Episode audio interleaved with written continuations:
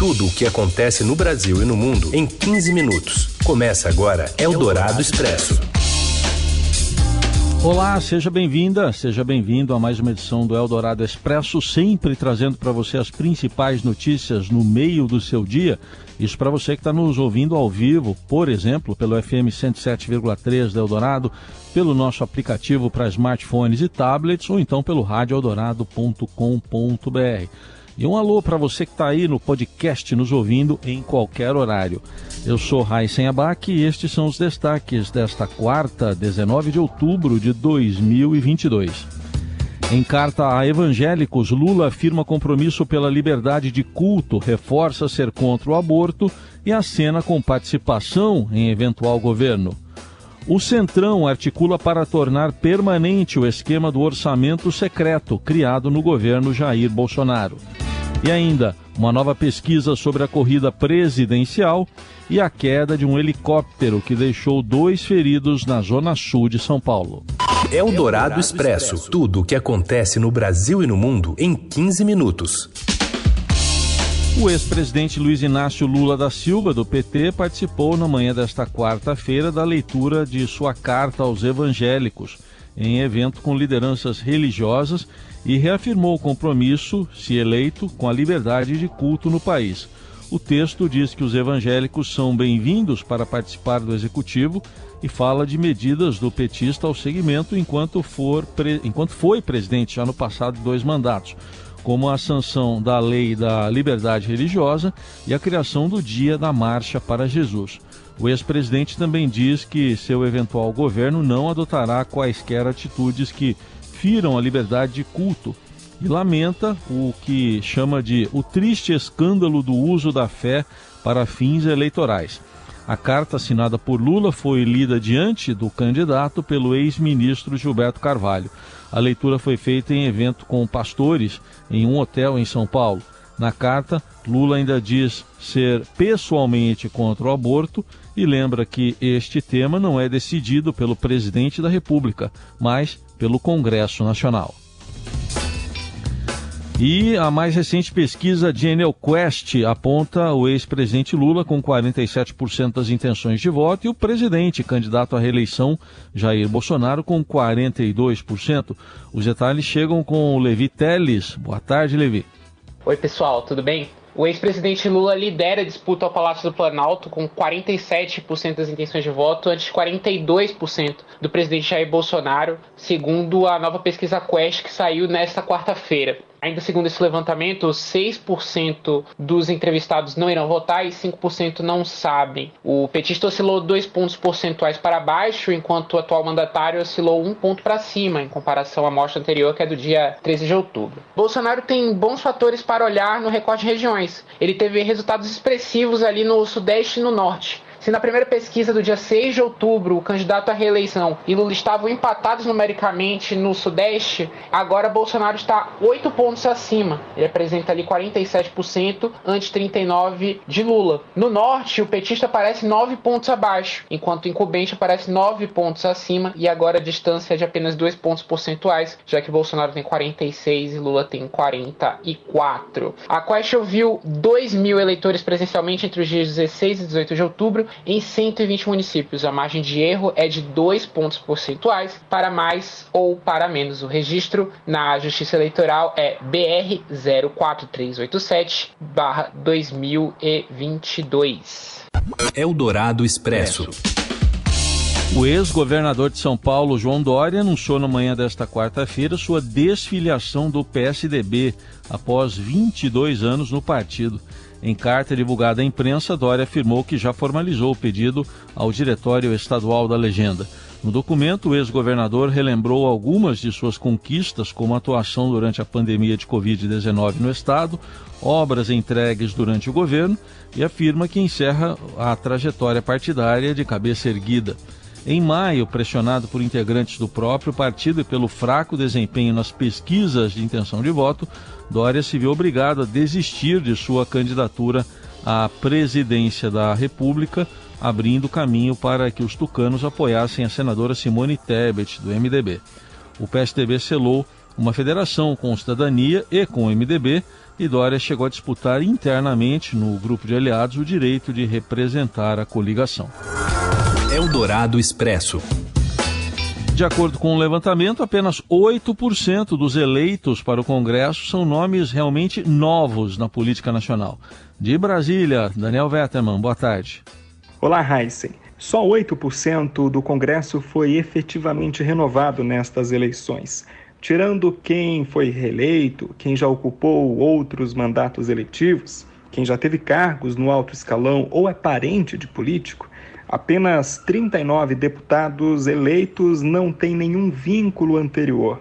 No Senado, só um senador eleito nunca ocupou um cargo público antes. O levantamento do Instituto Milênio mostra que a troca de cadeiras no Congresso esconde uma série de vínculos políticos que, na verdade, representa a continuidade dos grupos dominantes no cenário atual, dificultando inclusive a entrada de novos nomes no cenário.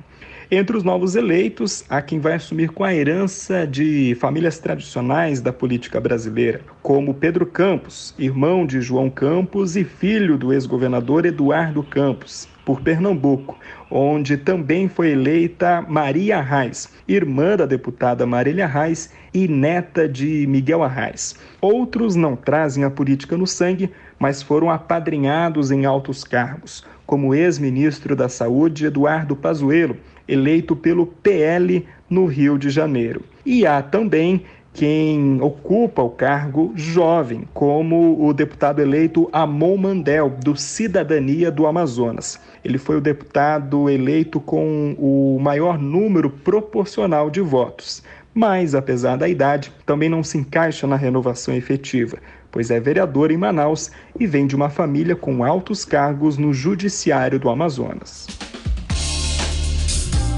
Congresso este cujos líderes do Centrão querem usar o Plano Plurianual, conhecido pela sigla PPA, uma proposta que define os programas prioritários do governo federal durante quatro anos, para validar o orçamento secreto e blindar essas emendas de cortes durante o próximo mandato presidencial. A articulação faz parte da estratégia para evitar que as emendas sejam derrubadas pelo Supremo Tribunal Federal. No desenho feito por parlamentares da Câmara e do Senado, o PPA seria usado para carimbar programas de interesse dos deputados e senadores. Essas ações, por sua vez, seriam irrigadas com dinheiro do orçamento secreto, que foi um esquema criado no governo Bolsonaro para obter apoio parlamentar. Com essa manobra, parte dos programas prioritários só seria executada com as emendas secretas, amarrando o projeto às verbas de maior interesse do Congresso. O orçamento secreto revelado pelo Estadão consiste no pagamento de emendas carimbadas pelo relator geral do orçamento para redutos eleitorais de deputados e senadores sem transparência. O governo libera esses recursos em troca de apoio político no legislativo. Para 2023 estão reservados já 19 bilhões e 400 milhões de reais para o orçamento secreto, que aumenta o domínio do legislativo sobre os investimentos federais e a manutenção dos órgãos públicos. O Congresso age para manter o controle, independentemente do resultado das eleições presidenciais. Eldorado Expresso. Um helicóptero caiu na área de lazer Água Espraiada, no distrito de Campo Belo, na zona sul da cidade de São Paulo, a cerca de 3 quilômetros do aeroporto de Congonhas, na manhã desta quarta-feira. A queda ocorreu por volta das 11 horas, segundo o Corpo de Bombeiros. Duas pessoas estavam na aeronave. De acordo com a corporação, o piloto foi encaminhado pelo helicóptero Águia 23 da Polícia Militar para atendimento no Hospital das Clínicas. Outro ferido é um mecânico que sofreu uma fratura em membro inferior e foi levado pelo SAMU também para o Hospital das Clínicas. Ainda segundo o Corpo de Bombeiros, ocorreu um princípio de incêndio após o acidente. O foco foi contido por pessoas que estavam nas imediações. O acidente ocorreu nas proximidades da Avenida Pedro Bueno.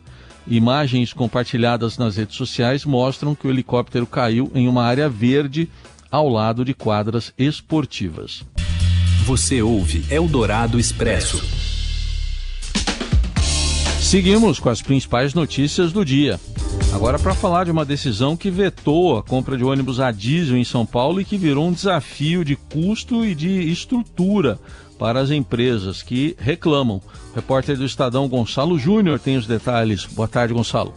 Boa tarde, Heisen, tudo bem? A determinação da Prefeitura de São Paulo de proibir a compra de ônibus movidos a diesel para o transporte público na capital enfrenta alguns desafios de implementação na visão dos empresários do setor. Um deles é o custo de aquisição dos ônibus elétricos. De acordo com os representantes, um ônibus elétrico novo custa em torno de 2 milhões e 400 mil reais. Isso significa o triplo na conta dos empresários que um ônibus com motor a diesel. Outro problema que eles apontam é a falta de infraestrutura na cidade. Os ônibus elétricos são movidos a bateria que precisam de recarga.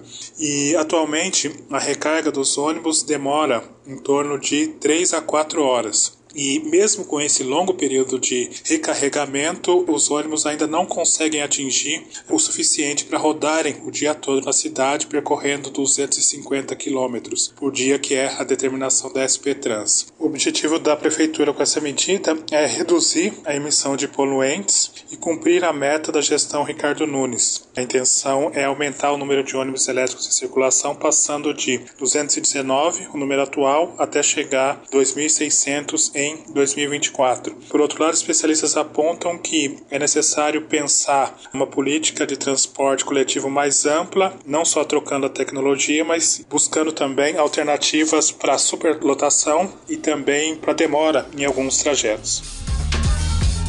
E ainda sobre a capital paulista, o Estadão lança uma plataforma gratuita que também terá a versão impressa sobre os bairros da cidade. A Renata Kumura fala mais. Boa tarde.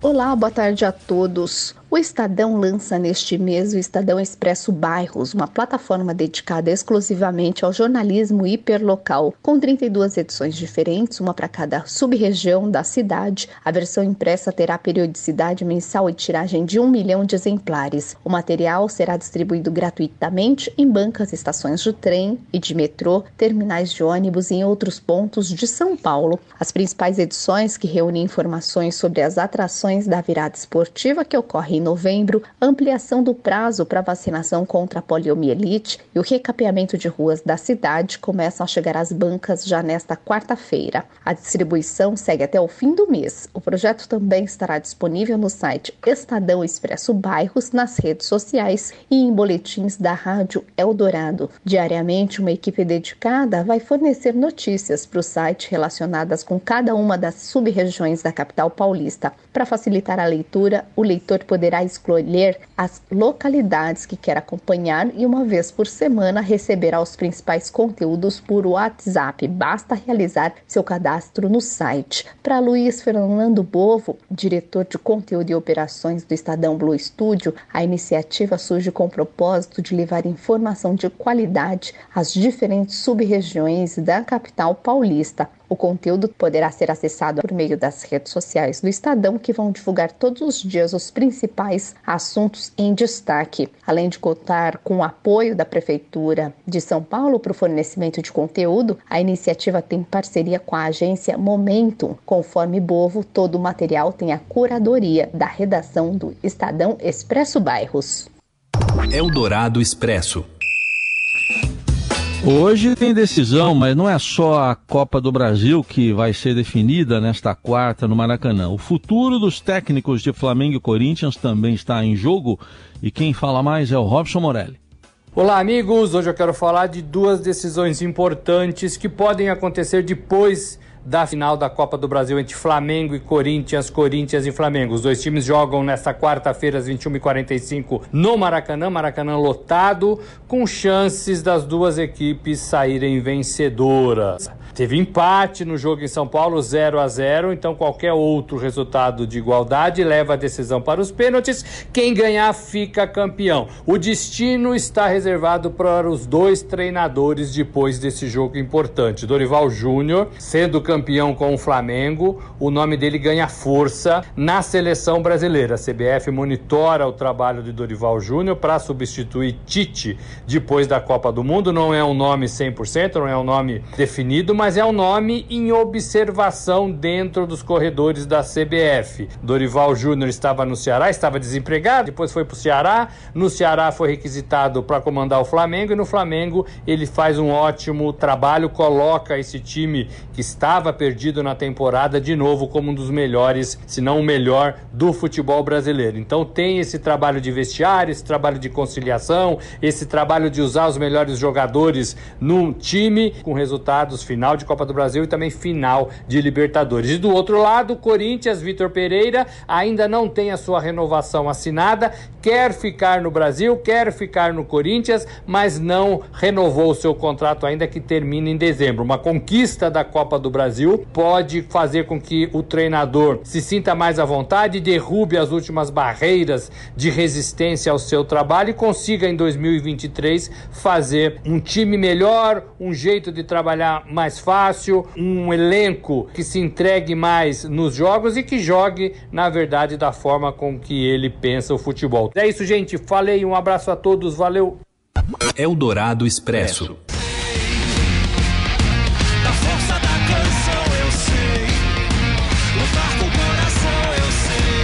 Está ouvindo aí Distopia, Planet Ramp Criolo, e depois de lançar o single Distopia, iniciando o novo projeto de inéditas, chega nesta sexta o próximo álbum de estúdio do Planet Ramp, quarto da história do grupo carioca e o primeiro após um hiato de 22 anos. O disco foi produzido pela própria banda, ao lado de nomes importantes na indústria musical, como Nave, Mário Caldato e Zé, e Zé Gon, e a primeira música do álbum, conhecida pelo público, teve parceria com o Criolo e já bateu a marca de mais de um milhão de visualizações no YouTube.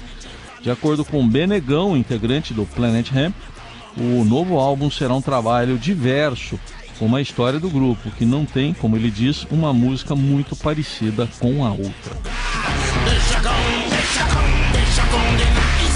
E assim a gente encerra mais uma edição do Eldorado Expresso. Lembrando que a atualização das principais notícias do dia você encontra aqui na Rádio Eldorado e também nas plataformas do Estadão. Uma boa quarta e até amanhã.